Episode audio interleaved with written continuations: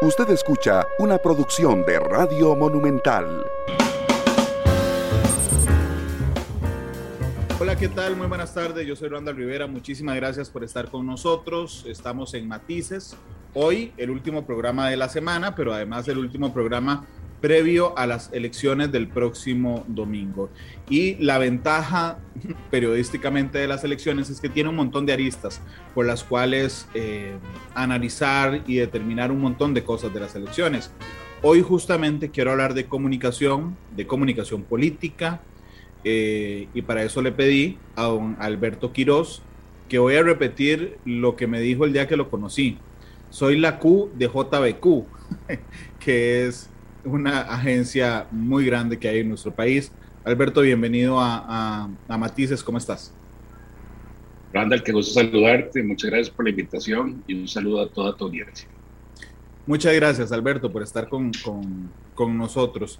En términos generales, quisiera, antes de hablar de, la campaña, que nos expliques, por favor, cómo en una campaña, igual que en, que en cualquier otra, digamos, actuación humana, lo que intenta posicionarse es un relato, una narrativa, una forma de, contar las cosas y cómo esto funciona en la comunicación política. Entonces, digamos, quisiera hacer algo más amplio que esta campaña primero, Alberto.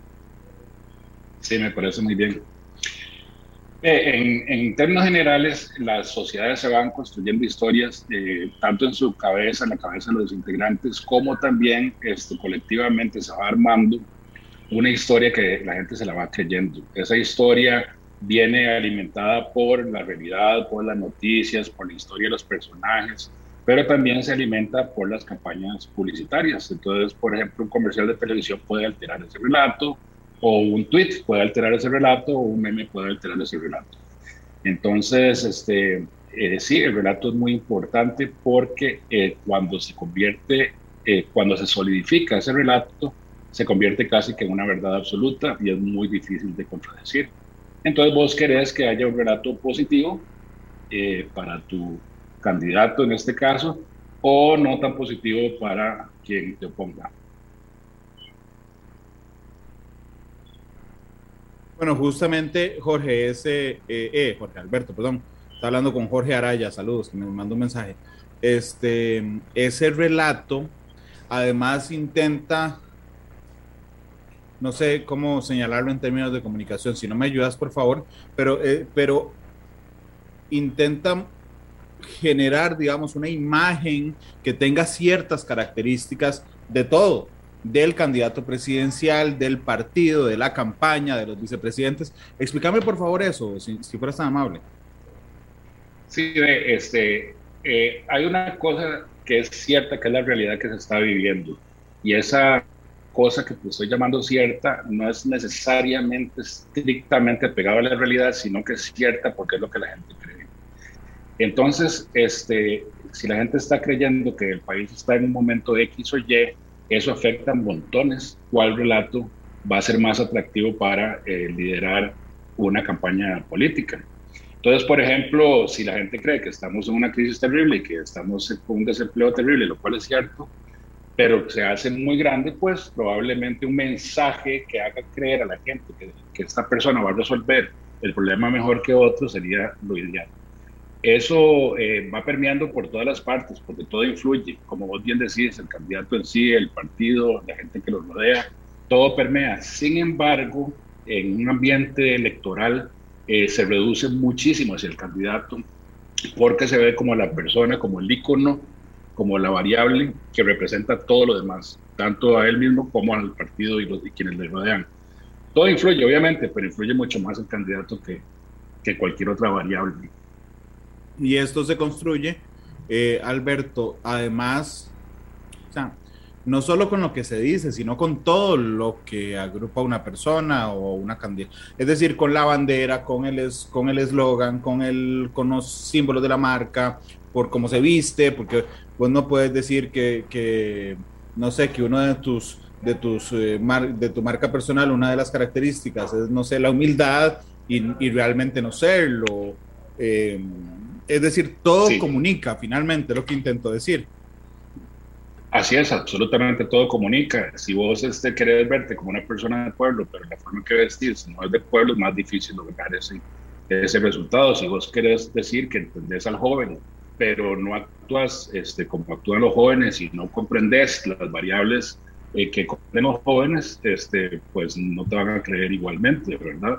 Eso, eso eh, refleja muchísimo. De hecho, hay mil estudios que se han hecho en mil lugares del mundo eh, la mayoría siempre eh, concluyen que más del 80% de la comunicación es no verbal.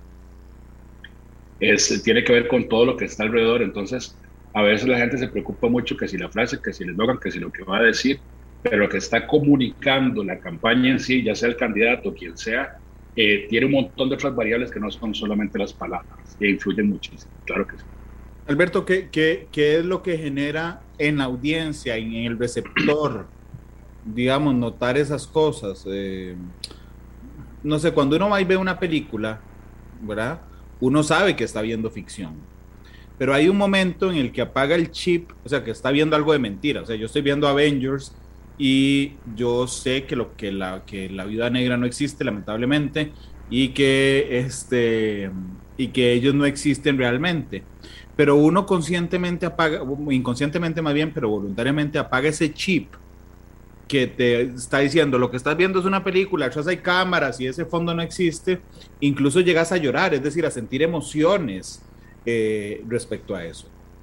Eso que, que, es voluntario pasa igual en las campañas, cuando vos logras identificar que lo que te están haciendo es un diseño de un personaje, de una marca, de un partido, eh, y, que, y que lo que estás es bombardeado de esos mensajes, Alberto, eso, eso funciona así. Sí, pero no solo en las campañas políticas, Randall, también en la vida misma, todo. Sí, sí, sí. Este, cuando vos vas a salir con una muchacha a cenar y la muchacha se viste guapa y se maquilla y vos te, te calas un poquito y estás haciendo lo mismo, estás, estás transformando la realidad para ser percibido de una mejor manera. Obviamente en las campañas políticas sucede un montón, este, los, los, los actores pasan a ser parte de tu vida eh, hay un ejemplo que se pone muchísimo eh, en construcción del relato, que es cuando vos sos fiel a un programa, y por lo general lo ponen con ejemplos como Friends, por ejemplo.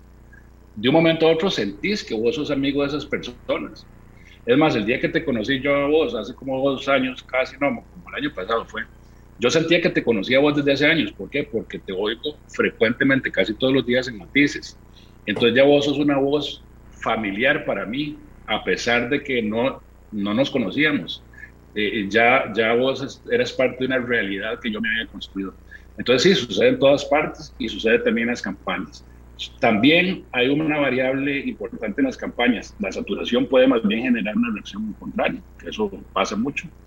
Y el escrutinio permanente de los candidatos, porque estamos eligiendo quién va a regir los destinos del país, hace que estemos bajando el pie a tierra cada rato este, y forzando un poco nuestro lado racional del cerebro a que este, nos ayude a tomar las decisiones. Pero la, parte inconsciente es tan fuerte que por lo general prevalece. Ahora bien, Alberto, yo que no solo soy periodista, soy comunicador, es una cosa más amplia, digamos, es una, es una ciencia un poco más amplia soy un defensor de que vos no puedes diseñar una marca, un personaje, un relato, si las bases no son ciertas, porque se te quiebran algún momento, ¿verdad? es decir, yo no quiero que la gente hoy, escuchando el programa, oyéndolo, diga, ah, bueno, es que nos preparan una mentira, una novela de alguien y lo tira. Tiene que tener bases reales, eh, es decir, no vamos a inventarle una característica, yo no voy a inventar que Randall es super deportista, ¿verdad? Porque no lo soy. Y si monto esa, y si monto esa, esa, esa característica para posicionar esa característica en mi relato, se va a quebrar en algún momento. Probablemente cuando me vean las llantas. Ok. Eh, pero eh, es un ejemplo muy burdo, pero lo que quiero decir es que no, no es una mentira que se vende, es tomar las características más positivas, lograr que, se note con más facilidad y a, la, a, lo que quiero llegar es que no es una mentira, no puede inventarse de ser una característica de una persona que no es, Alberto. Sí pasa, o sea, sí, lo hacen algunos, pero le sale mal.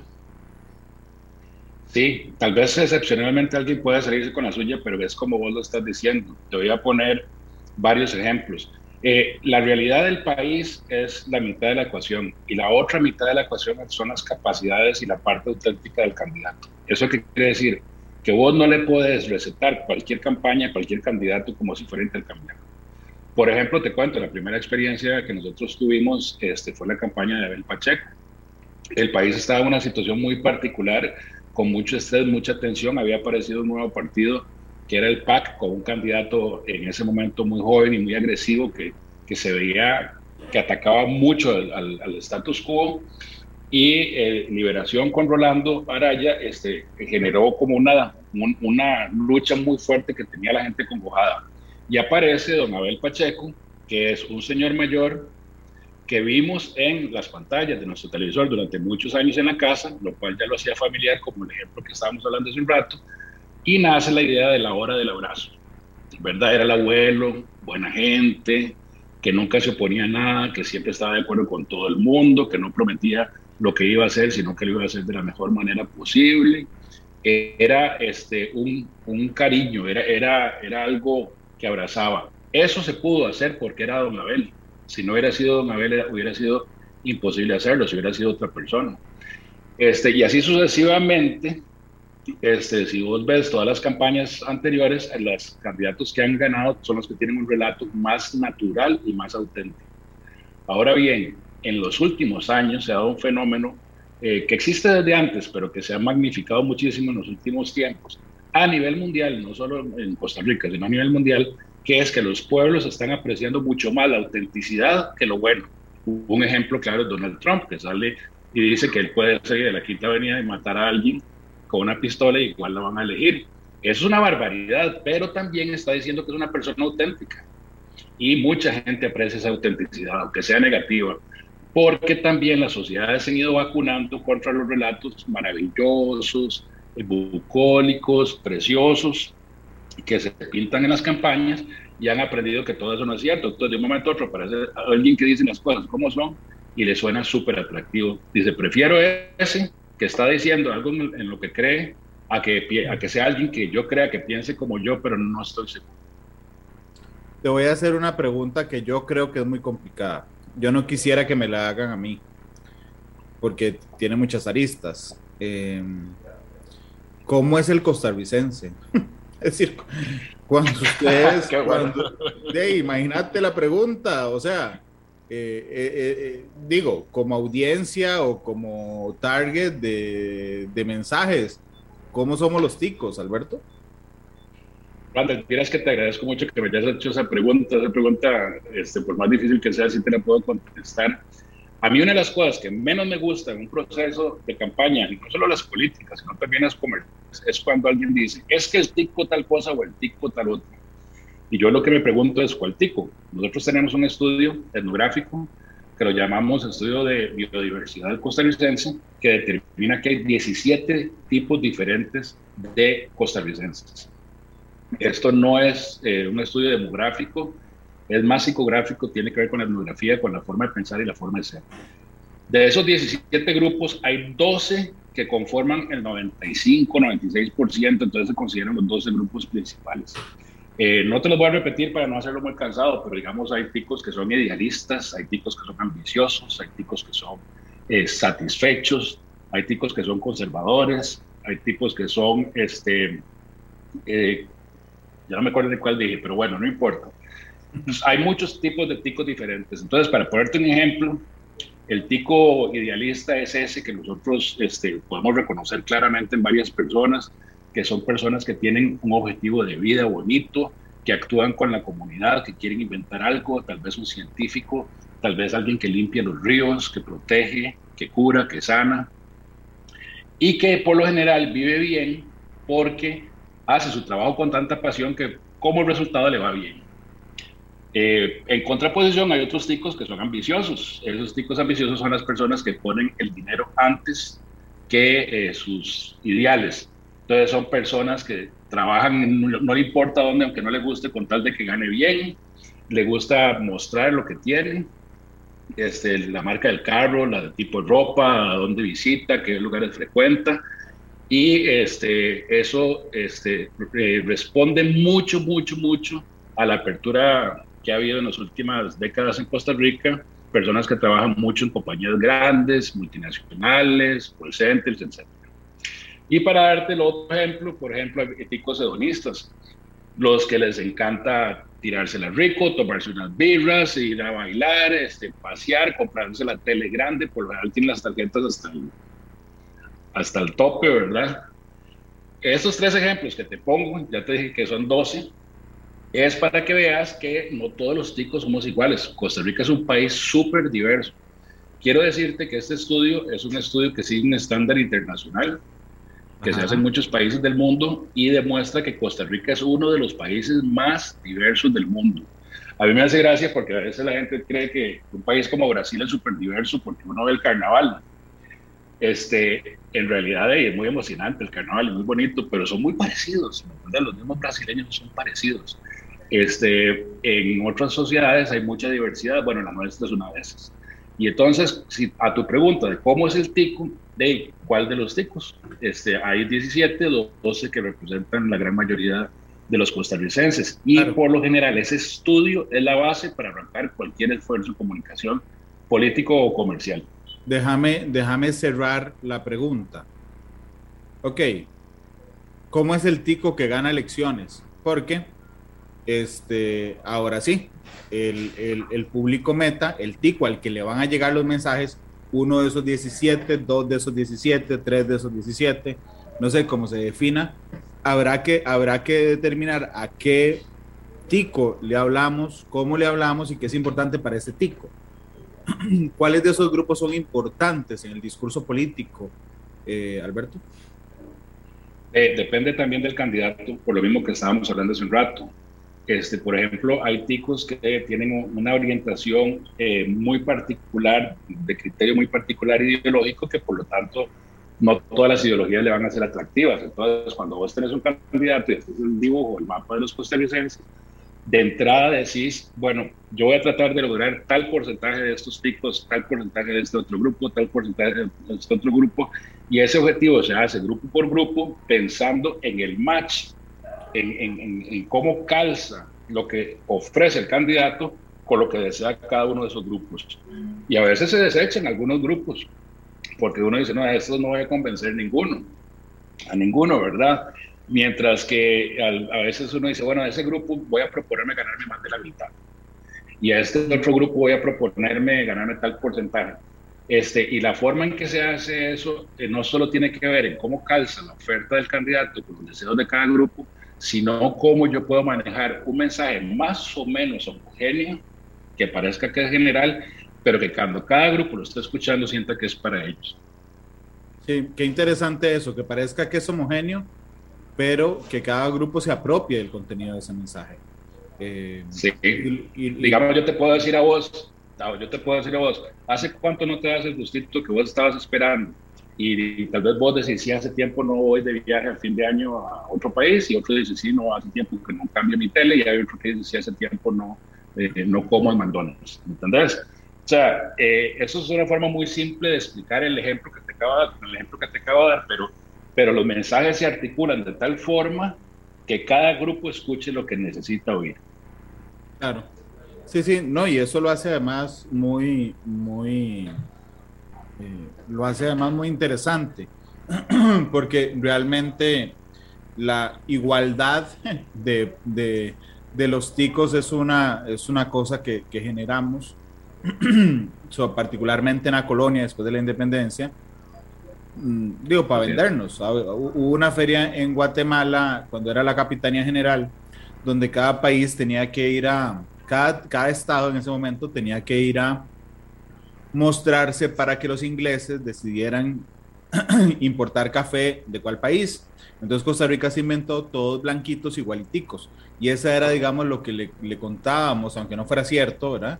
Y nos disparamos en el pie porque fuimos a decirle a los ingleses en Guatemala que todos éramos igualiticos, que no lo éramos, y terminamos nosotros creyéndonos que éramos igualiticos, este, y, y no lo somos. Eh, lo cual nos lleva al principio lo del relato.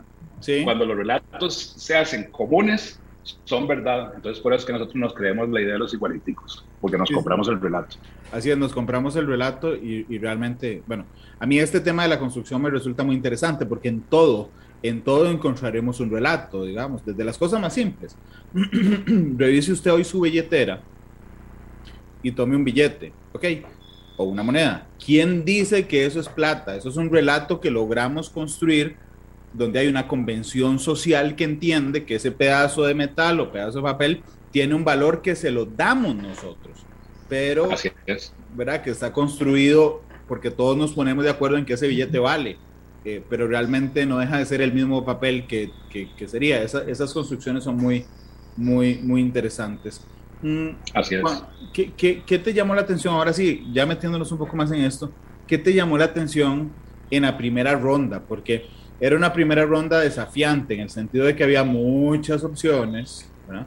donde la gente ni siquiera se aprendió, ni yo tampoco, el nombre de los 25 partidos, ¿verdad? yo tenía que tenerlos anotados en un papel, porque si no me perdía, pero que era una cosa que no habíamos enfrentado antes, Alberto.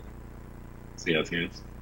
Ve, a mí me llamaron muchas cosas la atención. Una vez a mí me sorprende el pueblo de Costa Rica. O sea, nosotros somos un pueblo que por más que estamos en un relato negativo desde hace rato, hablando mal de nosotros mismos, creo que somos un pueblo realmente interesante y responsable. Y espacio responsable. Este, porque este, en la primera ronda se vio cómo se decantaron las personas por eh, aquellos grupos que eran más serios, que tenían una propuesta más concreta y que representaban algo que se deseaba. Este, ahorita voy a hacer un análisis de los dos que pasaron, ¿verdad? Porque son medio excepción a esto que acabo de decir. Pero si vos ves, este, realmente fueron seis partidos los que destacaron, lo cual demuestra una madurez grande del electorado de no haber quebrado el voto o haber diseminado el voto como se proyectaba al principio, ¿verdad? Eso me llamó mucho la atención. Este, los dos que pasaron son eh, personas que tal vez no corresponden tanto a este tema, pero sí respondieron tanto al área tradicional, porque el Partido de Liberación Nacional es súper tradicional. De hecho, uno de los criterios que había desde el principio es que pasaba Figueres con alguien más a segunda ronda, ¿verdad? Por la base que tiene y por el sistema electoral nuestro que tenemos que, que de que pasa alguien que tenga 20% de los votos, ¿verdad? Y este, la persona que eh, representaba el cambio a él la, diferencia a, Figueres, ¿verdad? O sea, el, la antítesis. la antítesis, sí. Entonces, por eso es que no calzan tan bien, porque si vos te pones a pensar, las propuestas no son tan claras como los siguientes partidos que estaban en la fila, pero bueno, aún así fue de una forma eh, quizás educada. Sí creo que tenemos un problema de sistema porque de no están llegando a las, a las, a las, eh, a las segundas rondas eh, probablemente lo que la mayoría quiere, si usted por eso a, a, sumar eh, los votos de Chávez y los de Figueres, no llegamos a la mitad de los que votamos. Eh, pero bueno, ya eso es tema para otro, matices, para otro día, este, pero me llamó mucho la atención esa madurez, digamos, electoral en ese sentido.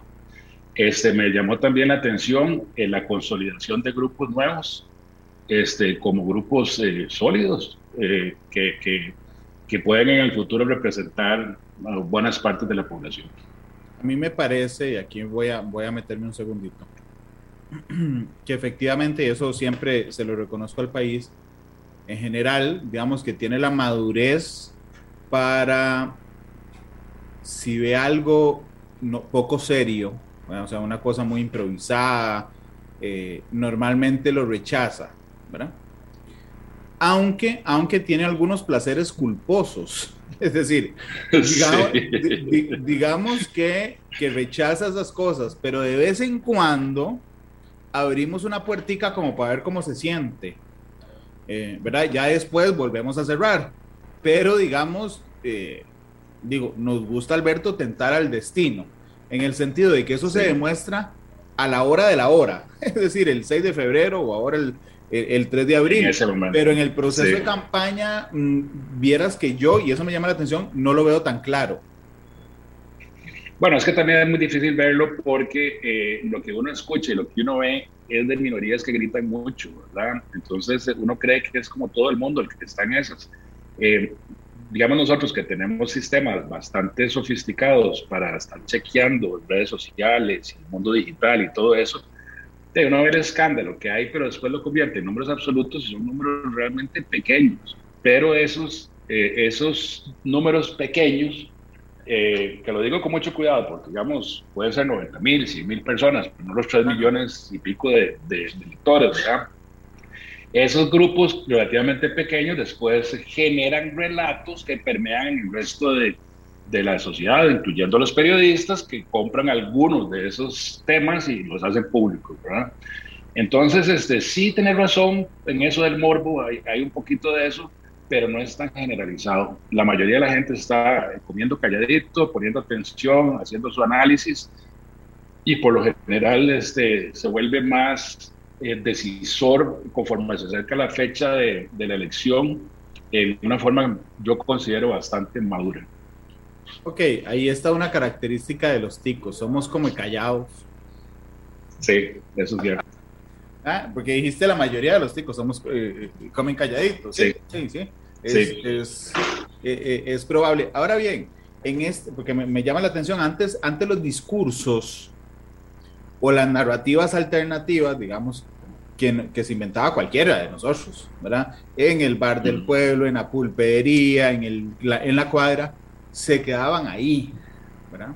Ajá. Eh, y digo, basándome un poco además en, en, en, en, los pensamientos de Humberto Eco, llegó un momento en que nosotros mismos, sin darnos cuenta, creo, con tanta facilidad, le, le dimos una enorme caja de resonancia a esos relatos, entiéndase las redes sociales. Entonces, antes ese discurso, no sé, voy a pensar en un discurso muy loco de alguien, no sé, que el, que el 3 de abril no va a haber no va a haber elección porque el 12 acaba el mundo. ¿verdad? Antes alguien podía decirlo ahí en, en, en, la pulpería del barrio, afuera, todo el rato, y tal vez convencía a uno, dos, tres de los 10 o 20 que lo escuchaban. Hoy Ajá. tiene una caja de resonancia que es Gigantesca. 10, 20, 30, 40 veces más grande que eso. Y entonces la cantidad de gente a la que convence o a la que le, se identifica con ese mensaje es 10, 20, 30, 40 veces más grande también, Alberto. Sí, de hecho, creo que estás adelantando muy interesantemente la conversación a la realidad actual. Este, y te lo voy a contestar de una forma muy pragmática. Por eso esos candidatos hoy en día tienen que ser parte de los que generan ese relato, parte de los que empiezan esas historias, parte de las que generan el contenido que después todo el mundo comenta. Porque si vos nada más bailás a la danza de lo que está pasando en, en, esa caja de resonancia gigantesca, de nunca tener chance ni de contestar, porque vas a ir súper detrás. Entonces los candidatos tienen que proponer este, mensajes que se conviertan en, en parte de, ese, de, esa bulla y ser actores de partícipes claro. activos. De no, no, puede ser solo audiencia de, esos, de esas narrativas, tenés que no montar el propio. Exacto, y entonces vos ves cosas que son maravillosas y cosas que son terribles, ¿verdad? Entonces, en un momento entra un candidato, sale bailando con un grupo de no sé qué, reggae y lo que sea, este, y, y, y de, es por eso, porque está buscando generar ese relato. A veces le sale bien, a veces le sale mal, a veces le rebota en contra y a veces eh, le funciona a favor. Eh, también estamos aprendiendo todo, es una cosa universal, ¿verdad? Pero, pero tenés que ser parte de la generación de ese contenido. Pero y, es interesante, y, perdón, perdón, Alberto. Sí, con una variable muy especial, que no solo es generar contenido formal, serio, mi programa gobierno, la pobreza, el empleo, bla, bla, bla. No, tiene que ser también parte de la cotidianidad porque sos un miembro de la sociedad. Entonces también tenés que mostrar que tenés este, esa cintura, ¿me entendés? Que, que sabes vivir, que conoces cómo funciona el mundo. Entonces lo hace muy difícil, te cuento. Sí, sí, no, no, fácil no es, pero, pero además esos, esos relatos y esas narrativas que va generando, ¿verdad? Y los mensajes que va generando para ser parte de, esa, de ese mundo tienen que estar alineados en buena teoría, ¿verdad? Con el diseño que han hecho estratégico del personaje, de su misión, de su visión de mundo. Y, y, digo, esa es una tarea casi imposible, ¿verdad? De controlar que todos los mensajes que salen y cuando digo mensajes me refiero a cualquier tipo de cosa, como como en el mercado, el TikTok que me hice, el video, la foto, como camino, en, todo tendría que ir en buena teoría alineado con la, con la estrategia principal. Eso es una tarea imposible, pero es, es, el, es, la, es la, la, la, visión de esa estrategia. Eh, sí y no. O sea, eh, cualquier candidato, como cualquier marca, tiene que tener una cosa que se llama eh, la marca en una página. De hecho, se escribe en menos de una página, ojalá, y tiene que tener el papelito metido en la bolsa y tiene que estarlo leyendo eh, a cada rato para que cuando vengan las cosas inesperadas actúe de acuerdo al mensaje principal. Entonces, yo sé que no es fácil, yo sé que no siempre se da, pero si la mayoría de las veces se da, se construye un mucho mejor relato que si eh, se está diciendo cosas diferentes cada vez que se comunica, ¿verdad? Alberto, permití ir a una pausa comercial. Regresamos para hablar de esta campaña, la de segunda ronda, que es muy diferente a la de, a la de, primera, eh, a la de primera ronda. Ya regresamos con matices.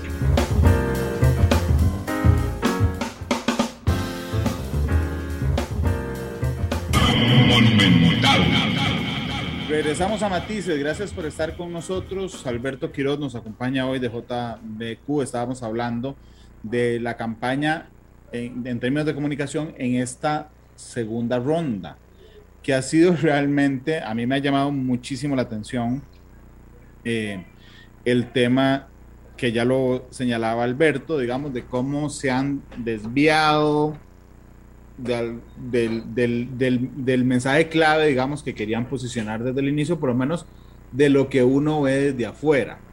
Hay un arte en esto de la comunicación, en alguna comunicación, que no es solo posicionar mi mensaje, sino destruir el otro. ¿Verdad? Eh, digamos, no solo decir que, que sea mi mensaje el que domine la narrativa, sino que el otro cada vez baje menos yo tengo la impresión de que esa intención que normalmente es secundaria, o sea, mi intención primaria es colocar mi mensaje y la secundaria es ir deslegitimando la otra, se ha invertido. Y lo que hemos visto es un primer intento más fuerte, con mucha atención por destruir el mensaje del otro y de una y ya cuando lo destruí, ahora sí voy a ver cómo posiciono el mío. ¿Has notado y estás de acuerdo conmigo, Alberto, y si no, pues bienvenido la, divergencia. Sí, estoy de acuerdo, Randall, mucho y me ha llamado mucho la atención. Yo, yo la verdad no sabría decirte en qué porcentaje es, pero sí es increíble, la parte negativa es muy fuerte. Es, es normal porque, digamos, en una ecuación de valor básica, vos decís el valor de una marca o de un candidato es igual al beneficio que ofrece al elector menos el esfuerzo que me toma eh, apoyarlo, ¿verdad? Entonces, este, el beneficio tiene las variables de que yo tengo que ser mejor que la competencia, aunque sea en una marca comercial. Este refresco es mejor que tal otro, ¿verdad? Eso, eso, eso está bien. Entonces, se entiende que hayan mensajes negativos para bajarle un poco el, los positivos a la, parte opuesta, pero yo creo que en esta segunda ronda ha sido una exageración, de verdad es impresionante la cantidad de mensajes, la calidad de los mensajes, este sí ha sido muy impresionante. Sí, pero pareciera que eso, es, bueno, vamos a ver, está huyendo de las calificaciones y los calificativos, pero en términos de, estrategia comunicación, eh, digo, pareciera un sinsentido, ¿no? O, bueno, yo te voy a decir la, la verdad. Guerra, en la guerra, el amor y la política, todo se vale. No, no, no. Eh, eh, es, es, es, cierto, pero no es cierto. O sea, realmente le ha salido mucho más caro a los participantes, a los dos candidatos, eh, no haber construido sus positivos que estar tratando de destruir los negativos. Eh, es lo que te dije hace un rato que me sorprendía más eh, el hecho de que no hubieran entusiasmado a la gente, que dieran esperanza, que sintieran hacer sentir bonito a la gente. Eso hubiera sido mucho más fuerte y hubiera hecho un contrapunto mucho más grande ante la negatividad del otro, sea cual fuera, ¿verdad? Eso realmente me llamó mucho la atención y me parece que sí. Hay una cosa que también hay que entender, Randall, este, y es parte de la razón por la que la gente no cree en las encuestas mientras las encuestas están viendo a ver cómo piensa la gente, hay un montón de personas profesionales o no tan profesionales, pero hay un montón de personas en las campañas trabajando muy duro para que no pase lo que las encuestas dicen que va a pasar.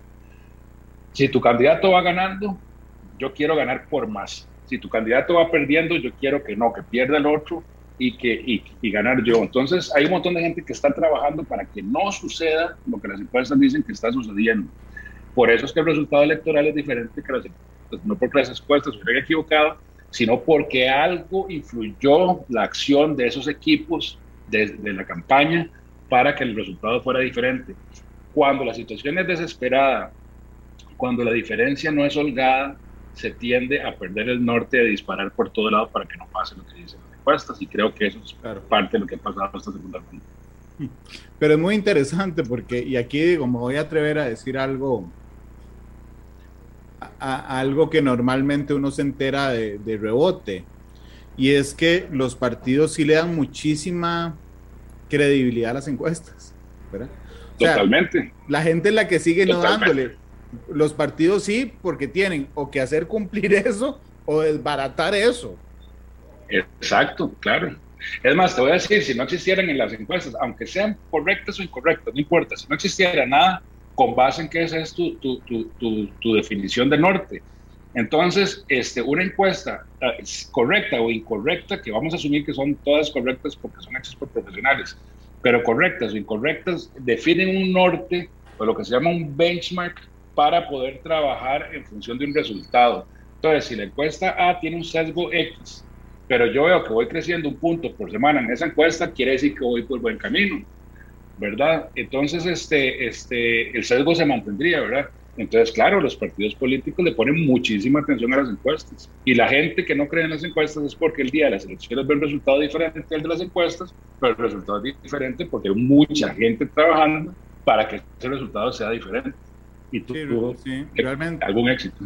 Eso que decís es muy interesante, ¿verdad? Que vamos a desbaratar esa encuesta. Incluso, incluso sirve como aliciente para desbaratarla. Sí, claro. Sí, claro. Y sí es cierto que también eh, influye, ¿verdad? Porque a la gente le gusta. Eh, yo no creo tanto, yo personalmente no creo tanto que la gente le guste votar a ganar, pero sí la gente se siente cómoda votando por alguien que tiene mucho apoyo, porque por algo debe tener mucho apoyo. Debe ser que no es tan malo, debe ser que es bueno. Entonces, sí, claro, también al final las encuestas son parte de la comunicación, ¿verdad? Entonces, si son favorables, la pones por todo lado. Y si son desfavorables, la atacas, ¿verdad? Y si es que no es cierto.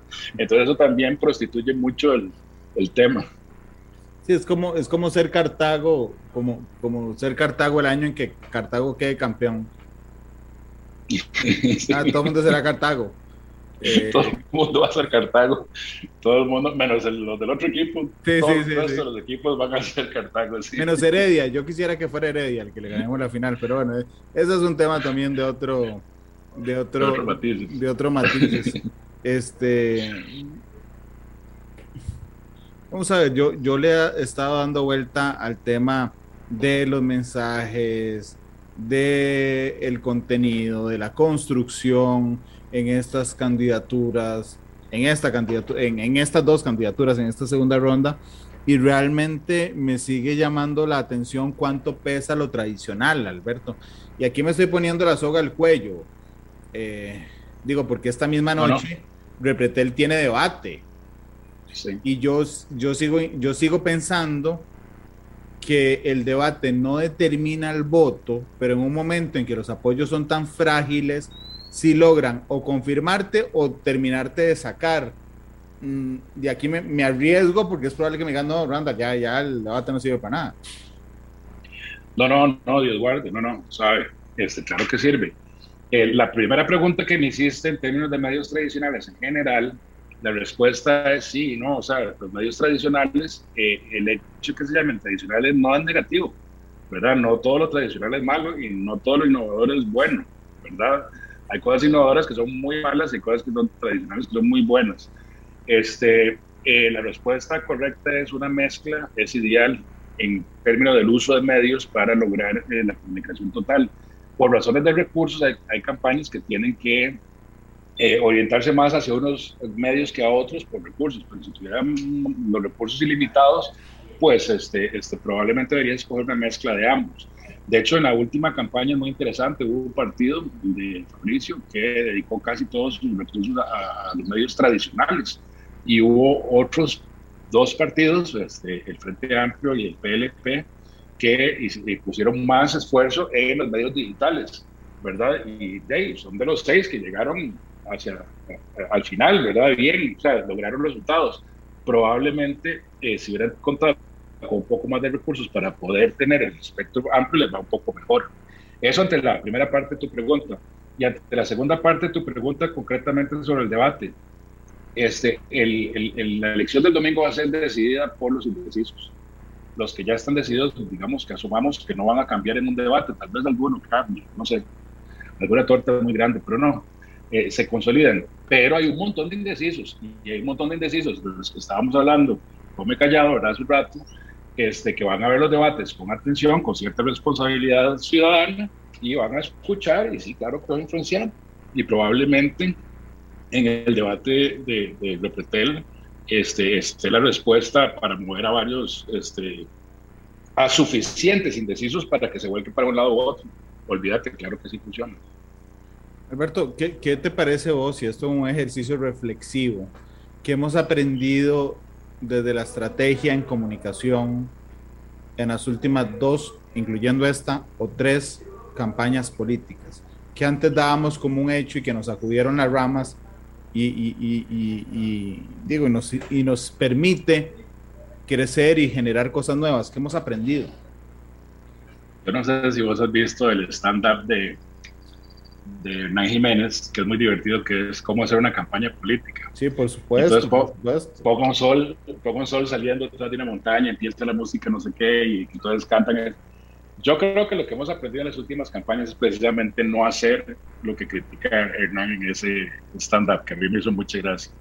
Yo he estado involucrado en varias campañas políticas y te cuento, en la última que funcionaba ese modelo tradicional de que todos juntos, agarrados de las manos, cantamos una canción, fue en la, que ganó Laura Chinchilla, ¿verdad? Porque sí, funcionaba. Lo que hemos aprendido, yo creo que, que bastante bien, Costa Rica es un país con grandes profesionales en casi todas las áreas, o sea, vos lo sabés, que en medicina, en este, periodismo, en todas las áreas, ¿verdad? Ingenieros. Bueno, pues en comunicación hay muy buenos profesionales, se ha renovado mucho el parque de profesionales de comunicación, y lo que estamos haciendo muy bien ahora es siendo multifacéticos en los diferentes medios, este, adaptando los mensajes a las audiencias de una forma muy concreta y muy particular, este, y, que hemos dicho Dios un poco el mensaje bucólico rosado del pasado. Sí, de hecho, eh, digo, siempre tenemos todos que aprender, ¿verdad? Este, es decir, cualquier a lo que me refiero es que cualquier experiencia nos sirve para aprender. Eh, y aunque hemos aprendido a que a no hacer las cosas que nos parece que eran tan burdas, eh, hemos ido construyendo otras a, como, a, como, a, tiempo real, ¿verdad? Entonces a veces es, es prueba y error. Pero... Bueno, es... Sí, sí pero... Perdón, dale, dale. No, no, porque quiero preguntarte algo de 25 gana uno. 24 estrategias se equivocaron o a veces perdiendo se gana. Eh, es que, digamos, es muy difícil de cortar con tijera, pero digamos, yo creo que esta vez ganaron seis. Este, perdiendo se gana. O sea, eh, hay partidos que consolidaron. Este, hay partidos que no eran este, nada hace dos años, ni existían. Que no existían. Hay partidos que eh, eh, hay un candidato que el primero de enero tenía una intención de voto de 1.3 y terminó con 13. O sea, este, sí, claro que es exitoso eso. Ahora, obviamente, el que gana es el que llega a Zapote y se siente en la silla presidencial. Eso nadie lo va a quitar, ¿verdad? Eso, eso sí, el que ganó la carrera es ese. Pero de esto es política, ¿verdad? Y hay grupos que se consolidan y representan parte de la voluntad del pueblo. Y, y sí, yo creo que hubo varios ganadores en esta última campaña. Alberto, la última pregunta que es la más difícil de todo el programa. ¿Cuál canción querés para irte? De este, lo estoy pensando y yo creo que los costarricenses necesitamos un ratico de silencio, de meditación, ver para adentro nuestros corazones y tomar una decisión sana. Así que la canción que te pido es Silencio de Jorge Dexter. Buenísimo, creo que es una de las, solo dos o tres veces ha sonado Drexler en nueve años de, de programa Así es que... De verdad. Eh, sí. Alberto, muchas gracias. Randall, te agradezco mucho y un saludo a toda tu audiencia. Gracias, Alberto. Este programa fue una producción de Radio Monumental.